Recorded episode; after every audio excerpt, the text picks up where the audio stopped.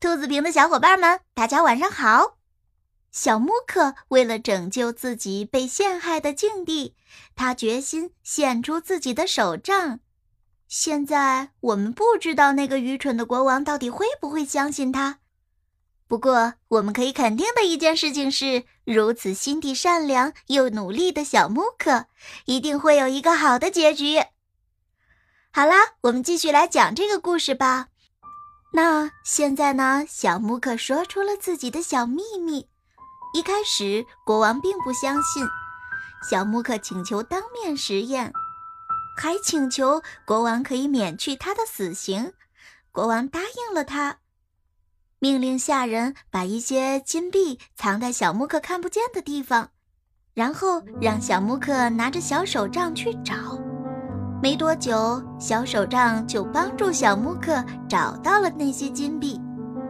现在国王知道了司库官欺骗了他，于是国王按照东方的风俗，给了司木官一条丝带，让他自挂东南枝。他还对小木克说：“好吧，我现在不答应杀死你，可是我总是觉得，你不仅仅有魔杖的秘密。”如果你不告诉我你为什么可以跑得这么快，你就得在监狱里继续待下去。小木克想，自己在钟楼里关了一夜已经够苦的了，他可不想再坐牢，所以他告诉国王，他的本领都靠那双拖鞋。不过他没有告诉国王要在鞋上转三圈的秘密。国王把拖鞋穿上，他要亲自试试，在花园里飞一样的奔跑起来。他想停下来，可是怎么都停不下来。小木克为了对国王进行一次小小的报复，就那样看着他跑，一直跑到精疲力尽，瘫倒在地上。累坏了的国王终于醒来了，他对小木克让他这样不停奔跑，气愤极了。你这个家伙，我都答应饶你一命，给你自由，现在。你必须在十二小时内离开我的国土，要不然我会让人把你活活吊死。接下来，他又派人把拖鞋和手杖送进了自己的宝库，收藏起来。好了，现在的小木克又变得和从前一样一无所有了。他走出城市，来到乡间，他怪自己太诚实，做事太实诚，太傻。把自己发财的工具这么轻而易举地送给别人，没能在王宫里干上一番事业。嗯，而幸亏那个国王的国土呢也不算很大，八个小时之后，他终于赶到了边境。小木克本来已经穿惯了那双魔法拖鞋，现在他没有了魔法拖鞋，走起路来太费劲了。小木克走出了国境。离开大陆，专捡没有人的密林里钻。现在的小木克憎恨所有的人，想在森林里自己静静一段时间。他在密林里找了一个地方，那儿有一条清澈的小溪和一片柔软的草地，草地上有大片大片的无花果枝叶。他躺在那里，一点东西都不吃，就那样等死。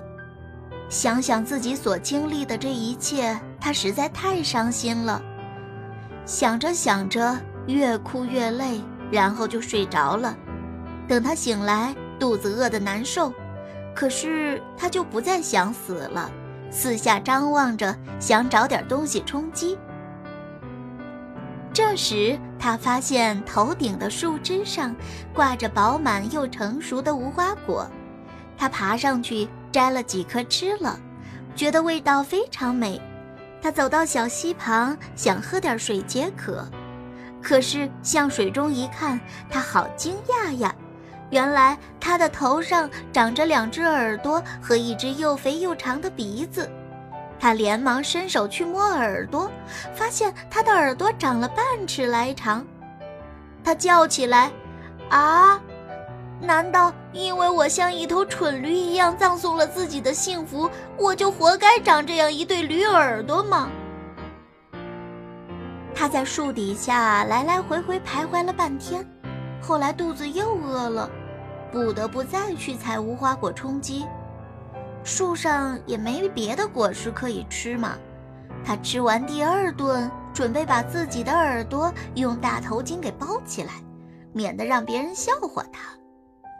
可就在这时，他感觉自己的大耳朵好像没有了。他赶紧跑到溪水旁去照照。啊，果然，他那双耳朵又恢复了原来的样子。嗯，那条难看的长鼻子也不见了。嘿，这时候他才明白。第一棵无花果树上的果子可以使它长出长耳朵、长鼻子，而第二棵树上的无花果呢，又让它恢复原状。他高兴起来了，因为他感觉，嗯，自己又交上好运了，掌握了使自己幸福的手段。这样一来，他在第一棵树上采了很多无花果，把身上所有的兜兜都装得满满的。回到了他刚才离开的国土。当他走过第一个小城市的时候，买了一套衣服，把自己打扮的让别人不能认出他来。这时，他才向着国王居住的首都走去。不多会儿，他就到了。好啦，故事时间结束了。今天的故事呢，就先讲到这里吧。哦，可怜的小木克，他到底能不能找到幸福呢？你们一定很想知道吧？下次让我们相约在兔子坪，一起继续来讲这个故事吧。再见。